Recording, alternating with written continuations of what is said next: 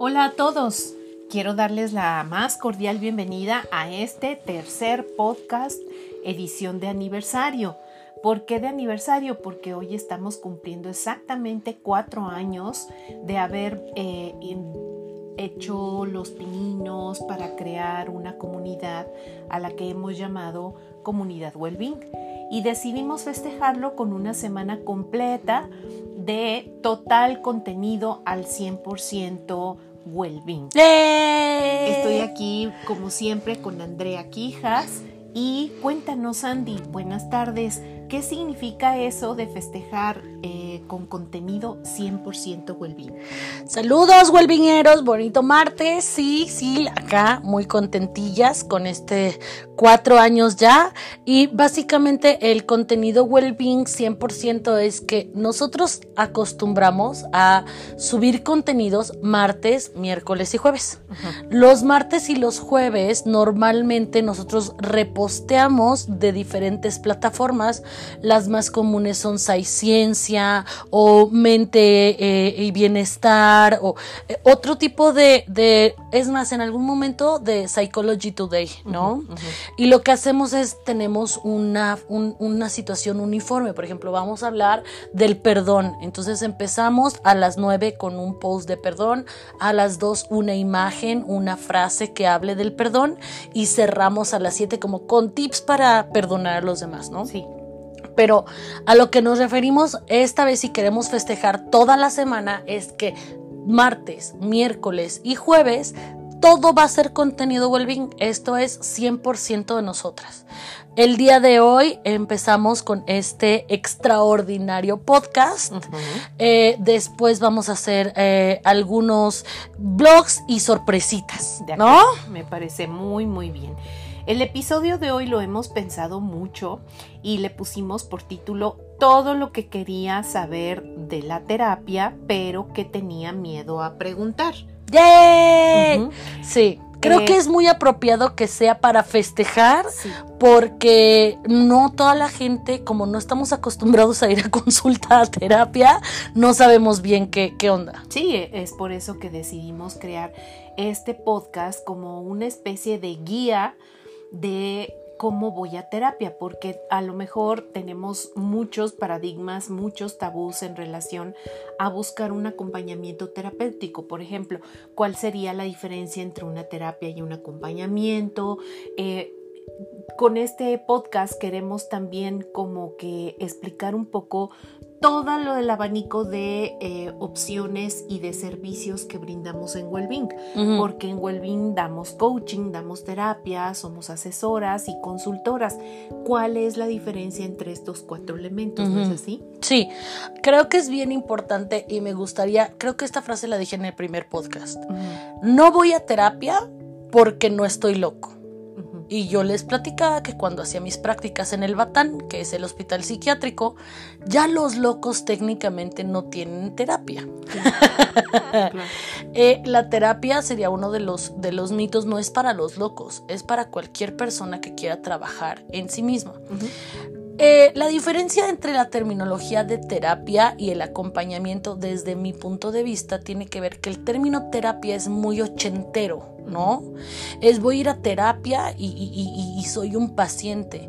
Eh, el término terapia viene de toda la área clínica, como más de los doctores. Si te fijas, terapia intensiva son una serie de procedimientos efectuados por doctores y enfermeras enfocados a sacar al paciente de esos momentos más críticos, ¿no? Cierto. Entonces, más o menos de ahí nace el concepto de la terapia. Sin embargo, ahorita creo que se le llama mejor y me gusta más a mí decir acompañamiento, porque en nuestro caso yo no soy responsable de que el paciente genere cambios. Yo lo acompaño en este momento, en esta, ah, en las sesiones en donde va descubriendo hasta donde el otro quiere descubrir, ¿no?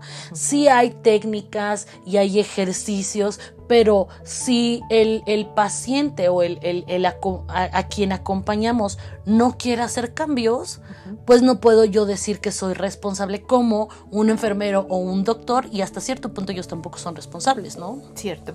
Y aquí creo que valdría la pena remitirnos a un artículo que tenemos en el blog acerca de terapia por encargo. Ah, claro, sí, lo sí, recuerdas, sí. ¿no? Sí. Es esta parte de primero reafirmar que quien busca terapia debe estar consciente de que requiere entrar a un proceso terapéutico y que una vez que tú estás consciente que lo requieres y lo buscas, ya hay un avance y un porcentaje de avance en tu proceso terapéutico, Claro. ¿no es así? Sí, y me, me acuerdo mucho de un chistorete que igual y es medio bobo, pero decía, ¿cuántos psicólogos se requieren para cambiar un foco? Sí.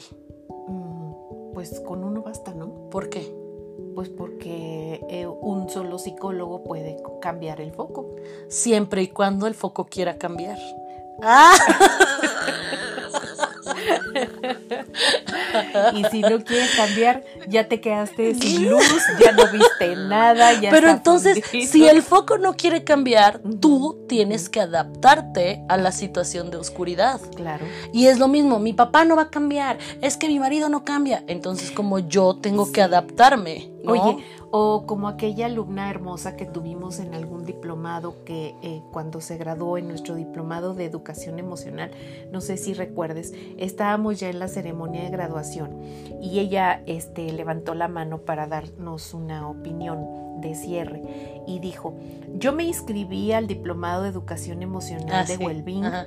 porque yo quería y venía con la firme convicción de cambiar a todos. Claro.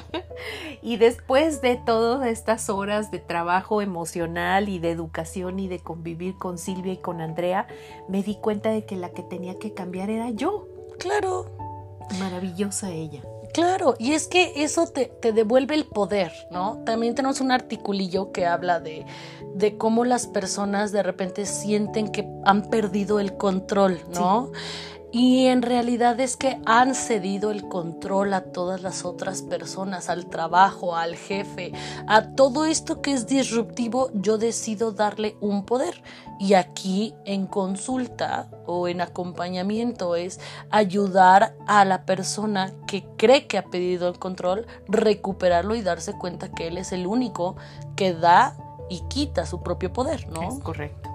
Pues yo te comparto que mi primera aproximación a la terapia fue casi casi obligatoria. porque yo en ese tiempo estaba yo por terminar mi maestría en desarrollo humano que hice eh, aquí en Ibero Puebla y resulta de que como parte de mi proceso de titulación yo tenía que tomar y cubrir cierto número de horas de Claro. terapia individual y de terapia grupal. La terapia grupal pues nos la proporcionaba la universidad con una maestra que venía al terminar las clases y se sentaba con todo el grupo Qué y padre. trabajábamos eh, terapia. Era un grupo pequeño, muy, muy padre y muy enriquecedor. Y ahí fue mi primer acercamiento con la terapia grupal. Pero para titularte también debías cubrir cierto número de horas de terapia individual. Entonces casi, casi tuve que hacerlo, lo digo en un principio obligadamente, pero una vez que entré al mundo de la, de la terapia y a este trabajo de acompañamiento y encontrar al acompañante perfecto, porque ese, eso también Claro. es importante, encontrar a quien te acompañe en ese momento, que tenga las características de personalidad, de conocimientos que hagan clic con tu momento, porque Exacto. eso es bien importante. Claro. ¿no? A lo mejor pude haber estado con el mismísimo Freud, Don Freud. pero don Freud a lo mejor no era en ese momento la persona adecuada que yo necesitaba por sus conocimientos, aunque haya, lo nombremos padre del psicoanálisis, a lo mejor no es la persona adecuada. Entonces, también en eso me gustaría mucho que nos explicaras cómo encontrar casi casi este engranaje perfecto con el terapeuta Mm, en un momento adecuado, en una aquí y ahora claro. de tu vida y de tu momento para poder trabajar ese proceso humano. Yo creo que tiene que ver con, o, con muchas de las respuestas que yo doy con la persona. Ajá. O sea, aunque nosotras tenemos mm, mucho ah, contenido publicado, por ejemplo, tenemos muchos blogs, ahorita con los podcasts.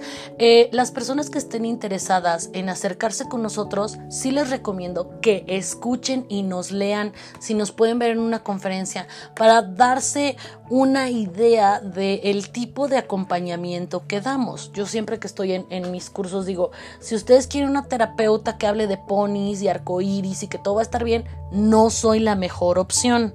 Si quieres darle candela, enfocarte a resultados y confrontarte, yo soy tu terapeuta, ¿no?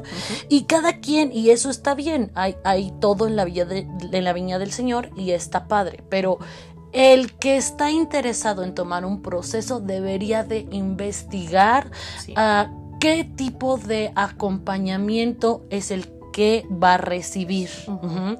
Si es más gest gestáltico, que es el gestalt, investigo. Que esta terapeuta está más enfocada a la arte terapia a mí me encantaría tomarlo, me siento incómodo. Dentro de la misma arteterapia que es la danzoterapia, ¿sabes qué? Yo no, mejor pinto. Entonces, pero tiene que ver con una educación personal. ¿Qué sí. es lo que necesito del otro? ¿no? De acuerdo, entonces es importante la información que tengas Claro. de tu terapeuta. Claro. Em, porque también en esto se presta mucho a que no tuviste una buena experiencia y decides no volver porque a lo mejor no era lo que estabas eh, buscando. Muchas personas recién egresadas de la carrera de psicología creen que pueden dar terapia y esto no siempre es cierto.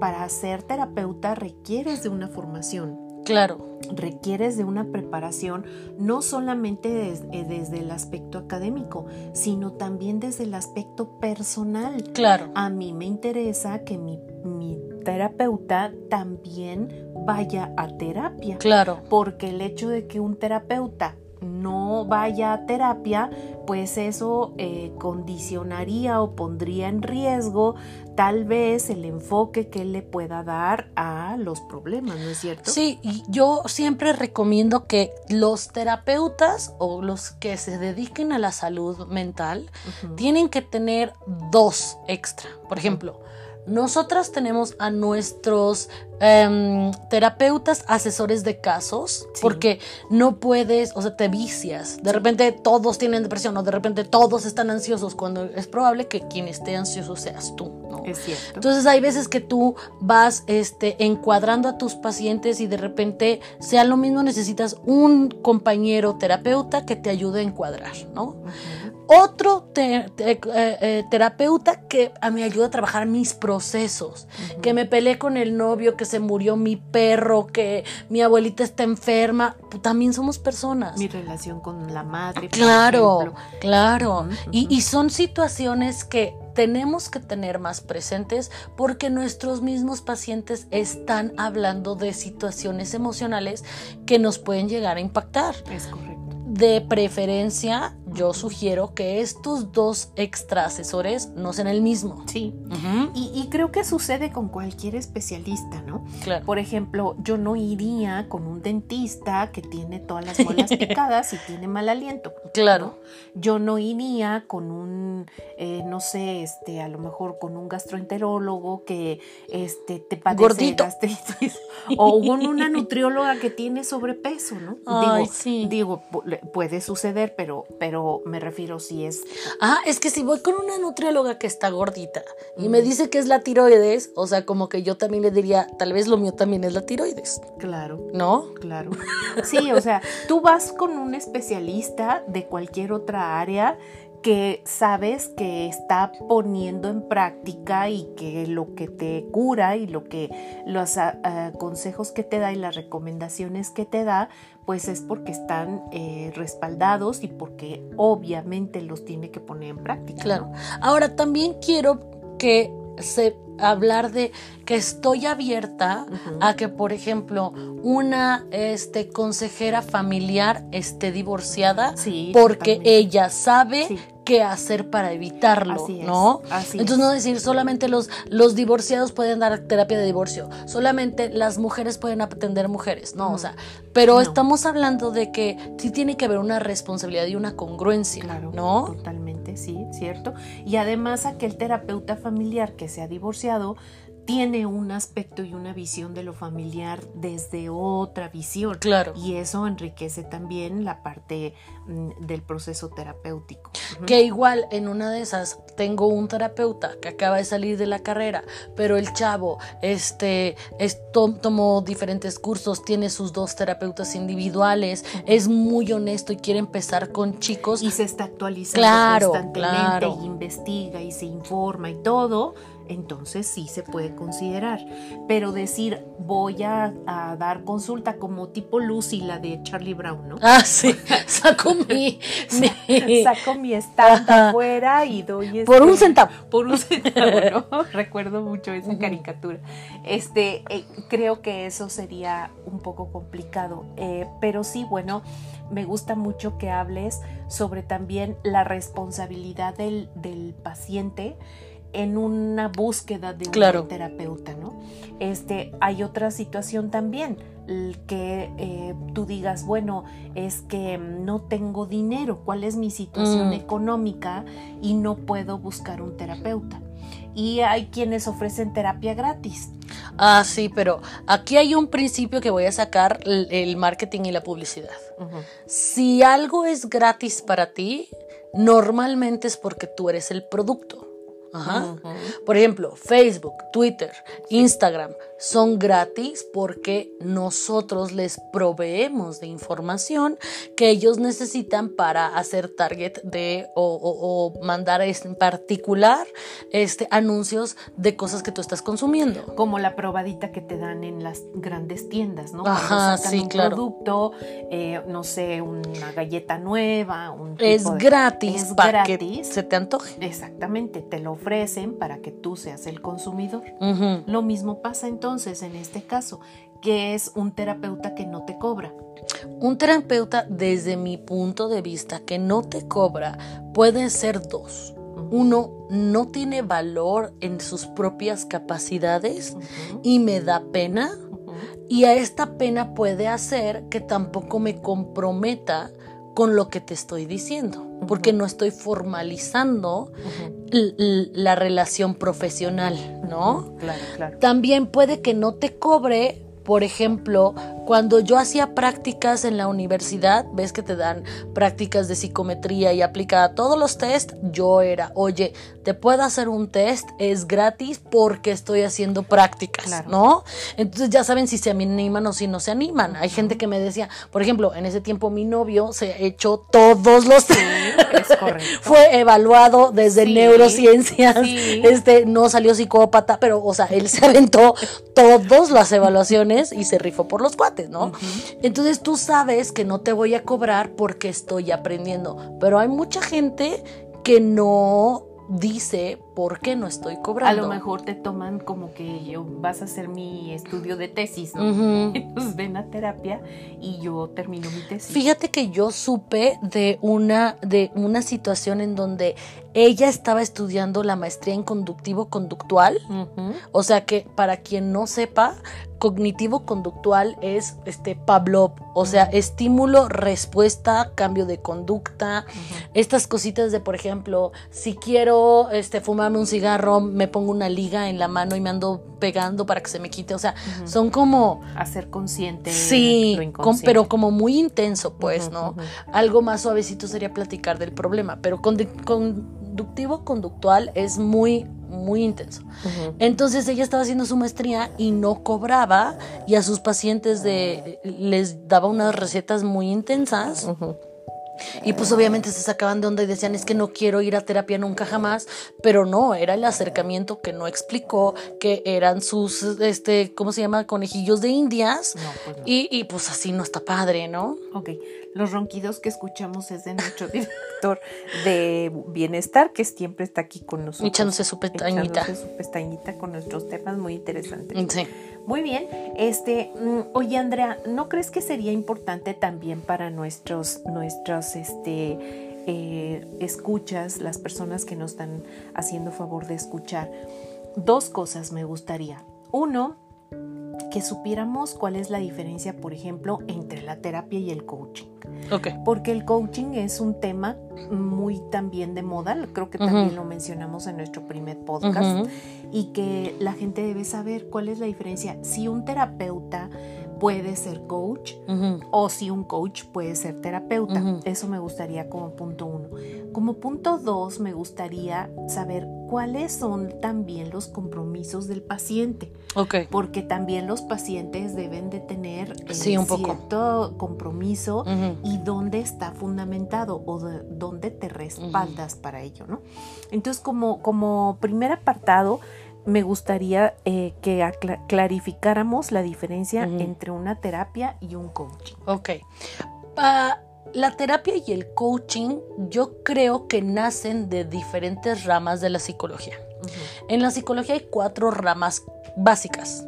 La psicología social que estudia el comportamiento de grupos, por qué los emocionemos, por qué eh, la psicología del mexicano, por ejemplo, este, exacto, ¿no? O sea, que tiene que ver con grupos y gremios, esta psicología de las masas, que la verdad es que en México no sabemos mucho porque obviamente no hay mecanismos que incentiven la investigación y menos de grupos sociales. Entonces, ese es un área como que también está muy atribuido esto a los antropólogos Y a los hippies. sociólogos, exacto. O sea. Entonces, eh, eh, creo que no se ha difundido mucho el trabajo Claro. del psicólogo social. Lo cual es una pena porque gracias a investigadores, por ejemplo los de Palo Alto, Ajá. ¿te acuerdas? Que eh, sacaron toda una nueva corriente psicológica que es este, la, la escuela de Palo Alto, de hecho. Claro, y el desarrollo humano. Y, el des- y de ahí viene esta, esta nueva ola. Entonces, la investigación es importante porque nos da nuevas posibilidades, ¿no? Entonces, es una pena que no haya mucha investigación sobre la psicología social. Luego tenemos a la psicología organizacional, que es tu mero mole, donde tú eres la más chipocluda, en donde ahí se eh, ven temas como clima, cultura, liderazgo, negociación, y de ahí sale una metodología, que es el coaching. El coaching es una certificación, esto quiere decir que hay una asociación de coaches que decidieron que si cumples ciertos requisitos tienes derecho a ser llamado coach. Esos requisitos hablan de una forma de resolver problemas. Eh, nos- a mí me gusta cuando hablo del coaching hablar de Vince Lombardi, que fue uno de los coaches más fregones de la NFL. De hecho, cuando ganan la NFL, el premio que les dan es el premio Vince Lombardi, ¿no? Un coach a grandes rasgos ve dónde estás, entiende hacia dónde quieres llegar y te pone pequeños ejercicios que vayan haciendo que tú logres tu meta, ¿no? Es correcto. Entonces, y si no tienes metas, el coach también te ayuda A clarificar. clarificar Claro. tus metas. Y dentro del coach eh, hay diferentes eh, áreas, ¿no? Por ejemplo, está el life coaching, que en algún momento también hemos puesto en práctica. Este, el life coaching, que son eh, metas de vida. El ejemplo. health. El health coaching, Que que, es tiene que ver con si quieres bajar de peso, Sí. si quieres cambiar Salud. también de tu alimentación, todo este tipo de cosas. Hay el coach, el coaching ontológico. Que te ayuda también a analizar eh, tu, tu razón de ser, tu sentido de vida. ¿no? Este, el, el ser y el estar en el mundo. que si nos fijamos, aunque tienen diferentes objetivos, para hacer coaching tendrían que seguir la metodología que dice la asociación y estar certificados. De acuerdo. Sin embargo, esto no quiere decir que solamente los psicólogos sean coaches o que todos los coaches sean psicólogos, ¿sale?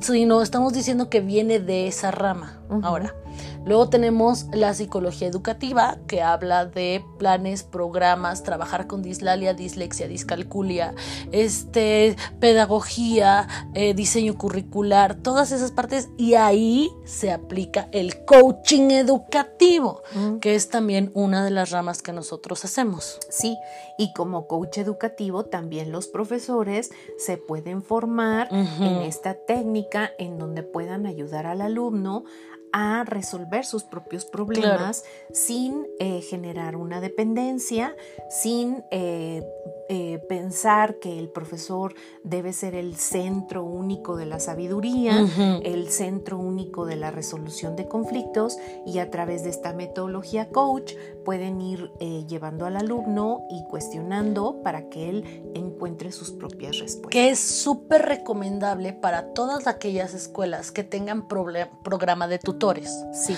Porque normalmente, un, dos, tres, por mis compañeros Juan Chochono y Pedro, los profes van a ser tutores. Sí.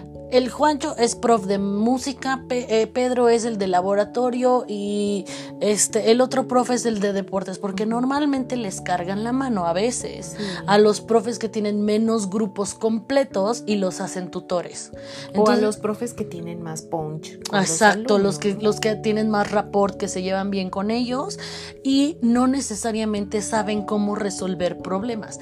Por eso nosotros intervenimos a la escuela y le sugerimos vamos a trabajar esta metodología de coach enfocado a la educación y es una buena idea, ¿no? Y luego está la última área de la psicología que es la psicología clínica, de dónde viene la terapia. Ahí sí tienes una patología o una enfermedad, la encuadras o le pones nombre en relación al DSM4, por ejemplo, que es la metodología que, que a mí me gusta mucho usar porque el DSM4, digo, 5 que, o sea, 4 fue el que cuando yo estudié y ahorita hay un 5, es un libro y un compendio de todas las enfermedades mentales que saca la Asociación Psiquiátrica Americana. Entonces, por ejemplo, en algún momento la histeria estaba definida como enfermedad en el DSM, por ejemplo. Este, y entonces cada que la sociedad va cambiando se hace una revisión de lo que es enfermedad o no y ahí te dicen, por ejemplo, trastorno obsesivo compulsivo cómo se, tipifica o, cuáles son las enfermedades que tú tienes que tener, los síntomas para que sea obsesivo compulsivo, cuál es la prevalecencia, si es más probable en mujeres, en hombres, la etiología de dónde viene. Todo eso es lo que debería de ser la terapia, que es mucho más clínica, con si te fijas ya hasta el vocabulario cambia. Es correcto. Entonces, cuando yo digo, hola, soy Andrea y soy psicóloga, de qué escuela te graduaste tiene mucho que ver, porque yo en particular me gradué de la Libre de Psicología aquí en Puebla, que en mi tiempo era muy psicoanalítica. Ok.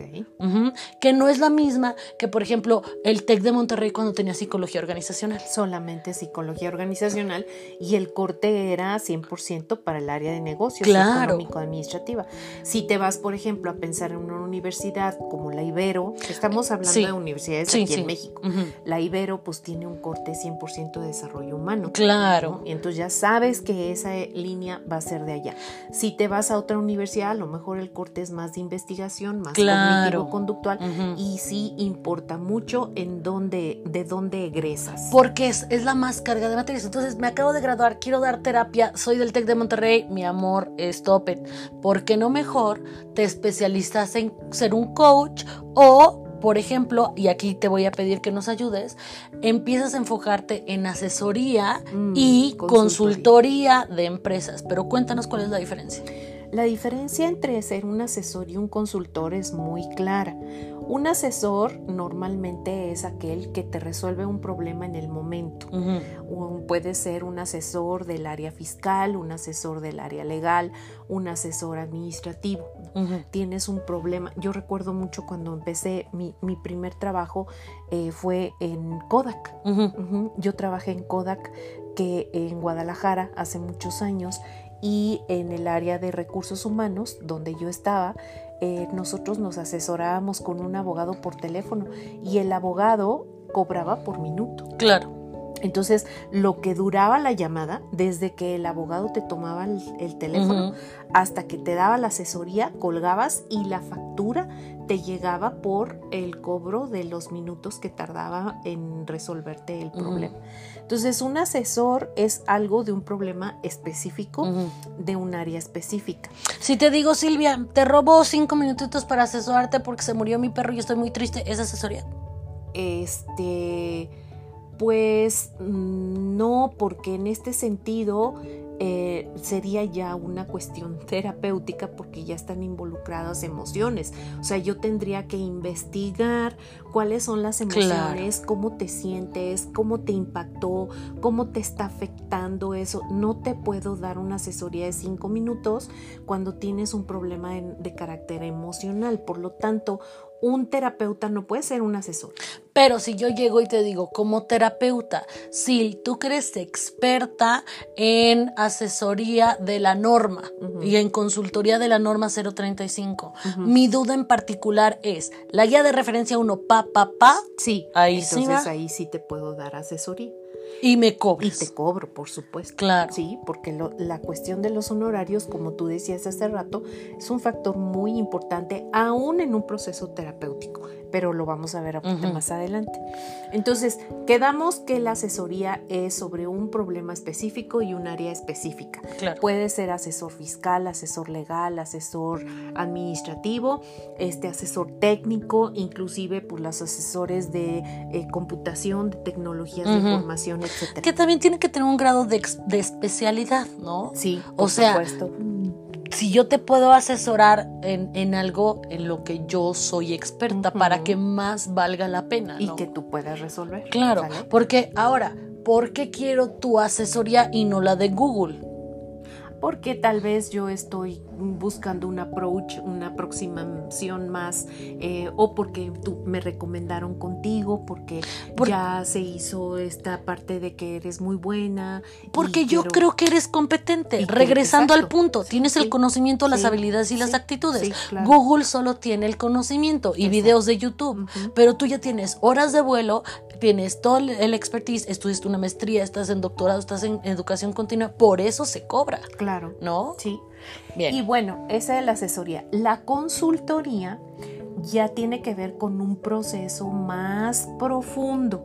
El consultor eh, tiene que, sí trabaja un problema específico, este, pero hace un trabajo de investigación claro.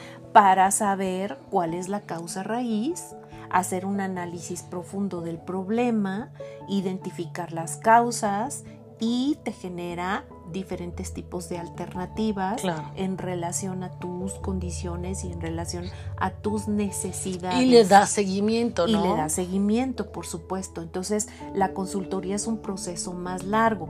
Tanto asesoría como consultoría en las organizaciones eh, son procesos que se pagan de manera externa. Normalmente los asesores y los consultores no trabajan dentro de las organizaciones, sino que se dan por este servicio que le llamamos outsourcing. Y bueno, los consultores y los asesores son externos, lo cual en muchas ocasiones es muy positivo, porque en el caso del consultor, pues no estás involucrado con la empresa, o sea, no estás ahí metido. Y te voy a decir algo, yo por ejemplo en mi experiencia en, la, en el área de consultoría con, con, este, con las organizaciones, eh, ha sucedido que eh, se me ha presentado la situación de que mi cliente, la empresa, ha querido que yo me quede a trabajar con él y que yo forme parte de la nómina. ¿Por qué? Pues porque la naturaleza del caso el proyecto, ¿no? Porque la naturaleza, el proyecto se ha ido extendiendo y entonces, oye Silvia, pues queremos que tú formes parte de la nómina. Cuando yo he dejado de ser consultora externa y mi cliente se convierte en mi jefe, ahí hay un problema. ¿Por qué? Porque resulta que como consultora tú le puedes decir a tu cliente todo lo que debes saber porque te está pagando por ello y no tienes por qué cuidar ningún asunto porque lo que tú le dices es pues para resolver el problema. Que yo creo que eso se relaciona mucho con la ley de las relaciones simétricas. Cuando tú eres consultor y asesor, tienes el mismo poder que el eh, cliente. Sí. Porque tú eres experto y te están mandando traer y tienes la información. Y te pagan por y te pagan por ello. Cuando es jefe, resulta que el balance del poder cambia hacia el jefe y entonces eso ya hace que la comunicación no sea simétrica, sino sea asimétrica y la relación cambia por la naturaleza del poder. Sí, porque eh, evidentemente el jefe pues ya no le va a gustar que le digas lo que antes le decías como consultora, ¿no? Porque por esta relación asimétrica pues ahora resulta que yo soy el jefe, ya no soy tu cliente. Entonces, ahí hay una situación de conflicto de interés. Que también sucede en las escuelas con las psicólogas de planta. Sí, eso también pasa. O sea, de repente las contratan y necesitamos una psicóloga, una psicóloga pedagoga y no les dan el, respeto a la profesión y terminan recortando FOMI para el, Festival de la Primavera porque no veo que estés haciendo gran cosa. Sí, creo que eso tienes mucha razón. El perfil de la psicóloga en las escuelas no está bien diseñado ni está bien comprendido, ¿sale? Como también creo que cuando tú pasas, dejas de ser consultora y pasas a la nómina, debe haber un perfil específico que ponga en evidencia cuáles son tus responsabilidades y cómo va a ser tu relación con tu jefe inmediato que antes era tu cliente. Particularmente yo no recomiendo mucho este paso porque a mí con la experiencia puedo decir que no me funcionó, o sea, mi relación de, cliente a jefe cambió. Em, entonces, esa es la diferencia entre asesor y consultor. Ahora, ¿cuál ha sido mi experiencia como coach en el área organizacional? Bajo lineamientos y metas específicas. Por ejemplo, el dueño de la empresa me contrató como coach de un gerente para ayudarlo a que ese gerente cumpliera sus metas y sus objetivos porque su unidad de negocio estaba en eh, desventaja con el resto de las unidades de negocio. Y como el gerente era, ese gerente era familiar, pues resulta de que no quería eh, despedirlo y quería darle la oportunidad de que mejorara en cuanto a sus competencias de liderazgo, en cuanto a sus competencias de toma de decisiones y entonces yo entré a un proceso de coach con este gerente. Para entrenarlo. Para entrenarlo. Y lograr la meta. Y lograr la meta. Entonces, ¿qué hacía? Pues hicimos un plan de trabajo, abarcamos áreas específicas, metas específicas, trabajar sobre el liderazgo. Yo entraba con él a las juntas, eh, evaluaba yo su, su este, desempeño en las juntas, la imagen que él tenía como líder y nos fuimos trabajando ese tipo de cosas. Como psicóloga, resulta que ser, si tú no eres psicólogo y tú tienes otra profesión, como tú mencionabas antes, mucha gente se hizo coach desde otras eh, profesiones. Y es este, válido. Y es válido. Eh, em, resulta de que, bueno, sí se puede hacer la diferencia. Cuando eres psicólogo y eres coach, la línea entre el coaching y la terapia es muy delgada. Y tienes que tener sobre específico eh, claramente cuál es esa diferencia para que no te vuelvas terapeuta.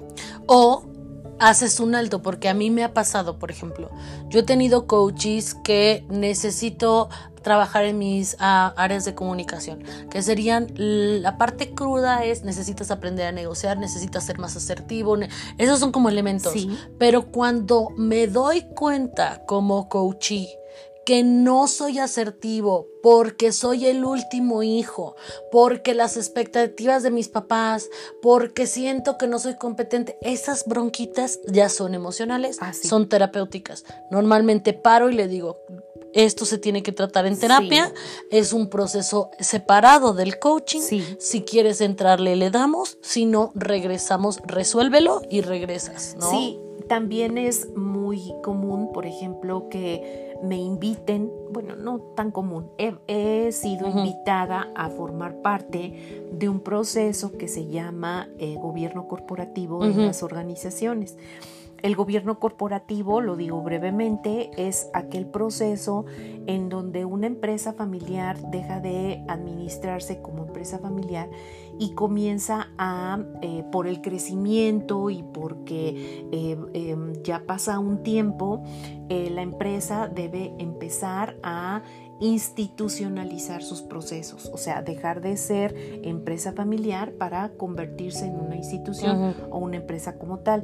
Y yo he formado en un par de ocasiones parte del equipo de gobierno corporativo desde el punto de vista de eh, psicóloga organizacional para analizar la, eh, em, eh, digamos, las relaciones entre la familia. Claro. ¿Por qué? Pues porque son varios hermanos, porque eh, son hijos de, diferentes matrimonios. matrimonios. A veces. Eh, resulta que hay un matrimonio con unos hijos, se volvió a casar el señor y tiene otros. Y los este, medios hermanos trabajan con los primos. Los primos. Y entonces resulta que a la hora de que vas a escoger a un presidente o un director general, pues eh, hay una serie de conflictos. ¿Por qué? Pues porque la familia no ha sabido lograr el equilibrio entre entre empresa y familia. Entonces siempre está la mamá, que es la, a lo mejor la fundadora de la familia, y pues este ya se va a institucionalizar porque ha crecido mucho y pues la mamá sigue pidiendo que por favor le des empleo al cuñado esposo de la hermana que por favor se quedó sin trabajo eh, y ya se embarazó la hija y la hija ya está embarazada por tercera vez entonces hay una serie de conflictos que muchas veces en este proceso de corporativización o de institucionalización de la empresa no se consideran pero tienen un, un impacto sobre la familia, sobre las personas que debe atenderse. Y eso se atiende desde la clínica, psicología clínica, desde terapia familiar ah, y tienes que hacer un alto en el proceso para administrarlo. Si no, si solamente eres coach, tendrías que referirlo con un terapeuta una de las cosas que yo creo que es tan padre nosotros es que podemos hacer el alto y decir, esto es de harina de otro costal, vas a querer trabajar el proceso con nosotras o te recomendamos que lo trabajes por otra parte para seguir el, la, chama, ¿no? Bueno, eh, o todo aquí hemos estado enfocándonos en las diferencias entre las diferentes este, áreas o, servicios de bienestar eh, mental, pero también creo que es importante que le demos un espacio a los terapeutas, los, los coaches, los asesores, los este, todas estas personas que trabajan, porque en México no tenemos lineamientos establecidos para saber cómo nos debemos de comportar. O sea, en, este, en las series como Grey's Anatomy y este tipo de, de imágenes falsas de lo que se supone que es la profesión en Estados Unidos. Se, por ejemplo, hay, hay elementos que no existen en México. No hay, como voy a demandar a mi terapeuta, no siempre hay contratos escritos con los terapeutas. Es que este, hay un privilegio de em, terapeuta y paciente debería, pero no existe como tal. Y es más, en México los psicólogos no son doctores, por lo tanto no hacen el juicio hipocrático, que es aquel que dice que vas a... Eh, ¿cómo dicen? ¿Cómo que vas a buscar el bienestar por sobre todas las cosas para tu paciente? Nosotros nunca hacemos el juicio. Eh, entonces, eh, nos gustaría explicarle a las personas que nos están escuchando cuáles son los lineamientos para poder llevar a cabo un proceso terapéutico eh, lo más efectivo posible. ¿Qué compromisos o qué características debe tener un paciente que va a iniciar un proceso terapéutico? Porque eh, recuerdas la película que vimos hace ocho ah, días. Ya sé, qué este es una escena, eh, ¿cómo se llamaba la película? ¿Te acuerdas? La vida es así. La vida es así, Life, Life it's it, ajá, eh, algo así. Está muy buena, la recomendamos, es con Antonio Banderas, entre otras cosas. Este, muy grato ver a Antonio Banderas. ah, 100% bien hecho por el muchacho. Este, ya ni tan muchacho. muchacho por siempre. muy bien. Este, resulta que hay una escena en donde está un terapeuta em, tratando un paciente, el paciente está alcoholizado. Sí, juras.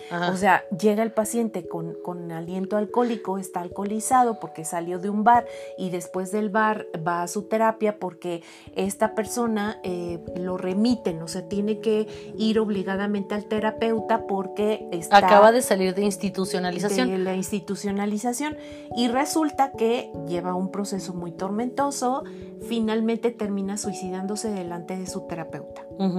Entonces, a ver, ¿qué hay? En Estados Unidos, como tú bien dices, pues todo está respaldado, pero aquí en México. No, aquí en México es Mexican Magic, o sea, como diría este Guillermo del Tolo, because I'm Mexican.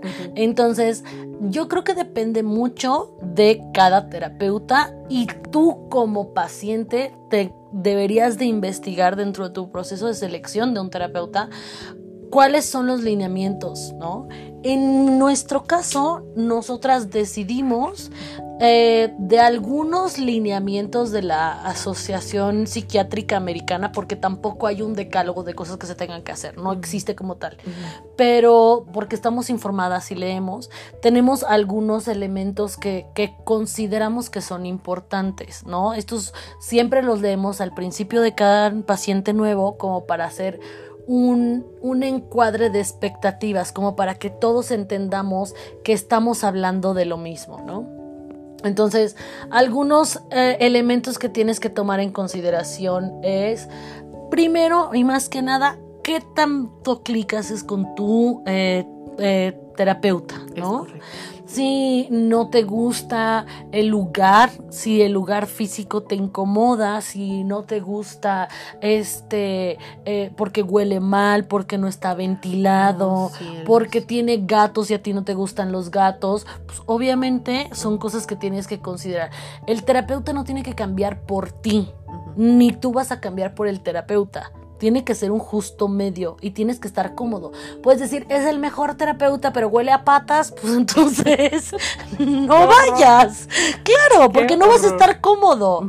Y porque eso va a ser algo que constantemente te va a impedir estar en tu proceso al 100%, ¿no?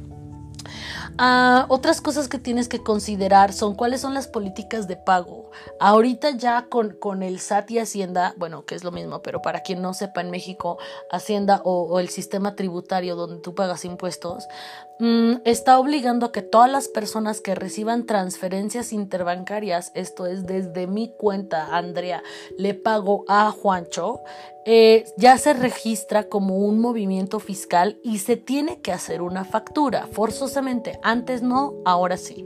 Entonces, parece que los, eh, los, depósitos en Oxo todavía no están registrados, pero es importante que tanto tú como tu este, terapeuta lleguen a un equilibrio. Y el que esté dado de alta en la hacienda y cubra con sus obligaciones. Habla de su responsabilidad. habla de su compromiso y de su profesionalismo.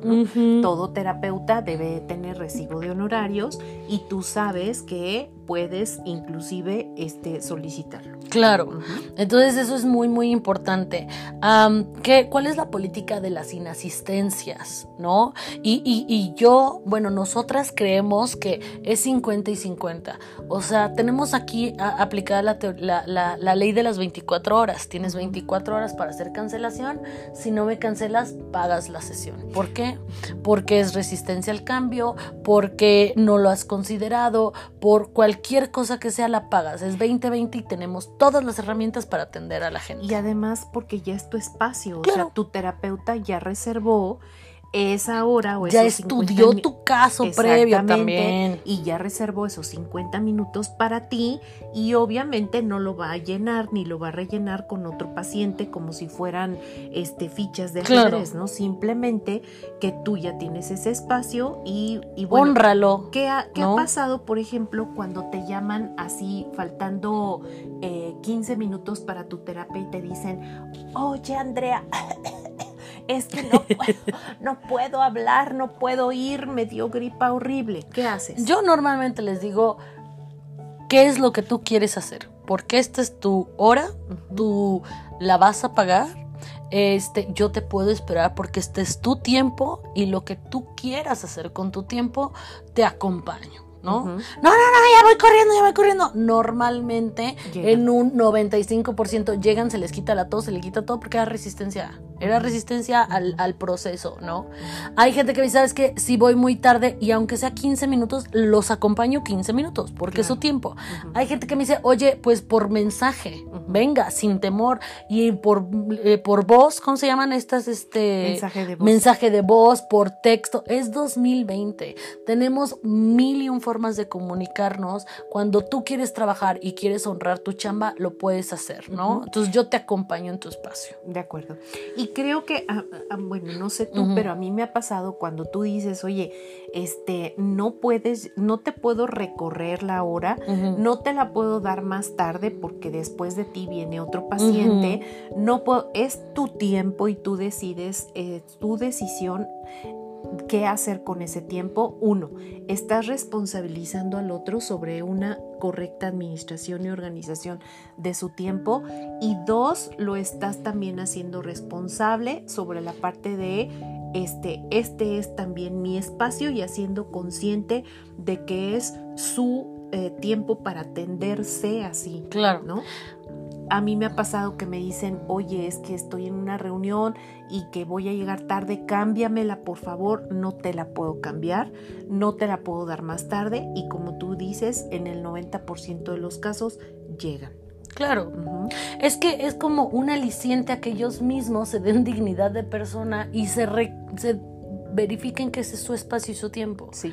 Lo que me encanta de esta ley de las 24 horas es que es recíproca. O sea, si el paciente me, no me puede cancelar, se cobra y se le da el servicio. Si yo cancelo al cuarto para la hora porque me pasó algo, porque como terapeuta. yo como terapeuta, es, la próxima sesión es gratis porque yo ya no honré nuestro espacio, porque yo sé que tú te volteaste al revés, que tú, y algo normalmente en mi caso siempre tiene que ser con una emergencia. Oye, rodé las escaleras, y no es cierto porque cuando rodé las escaleras hace tres semanas seguía atendiendo gente. Sí, es correcto, soy totalmente testigo de ello.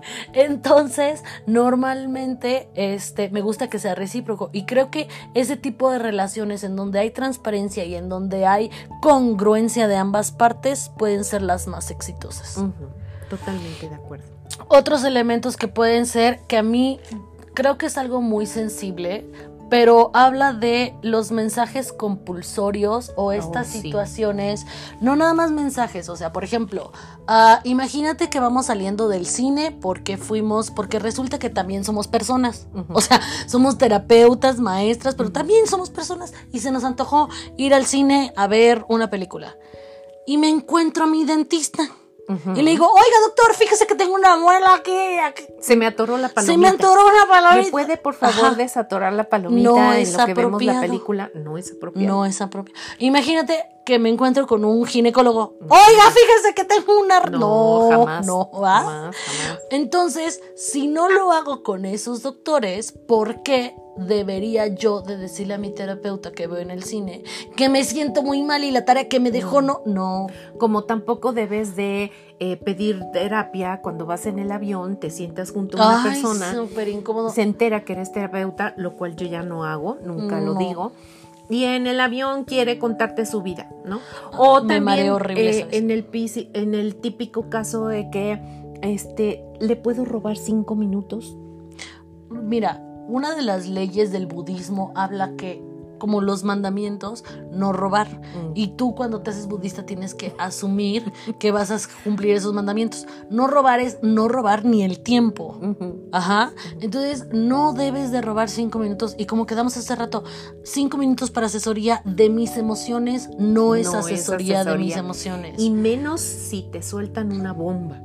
Y más cuando eres una maestra, o sea, por favor, tengan tantita empatía. Estás parada dando tu clase, tienes ganas de ir al baño, tienes ganas de tomar agua. No voy a ser ni yo eficiente en asesorarte en tus cinco terminando una conferencia y después de la conferencia les impactó tanto el tema que en ese minuto quieren que tú les des terapia. Y sí se los agradecemos, pero para que te trabajemos mejor, para que tengas la mejor versión de Andrea la terapeuta o de Silvia la consejera, coach, por favor haz una junta y haz una sesión y date el tiempo y da, valora tu problema como nosotros lo vamos a valorar, ¿no? Es correcto.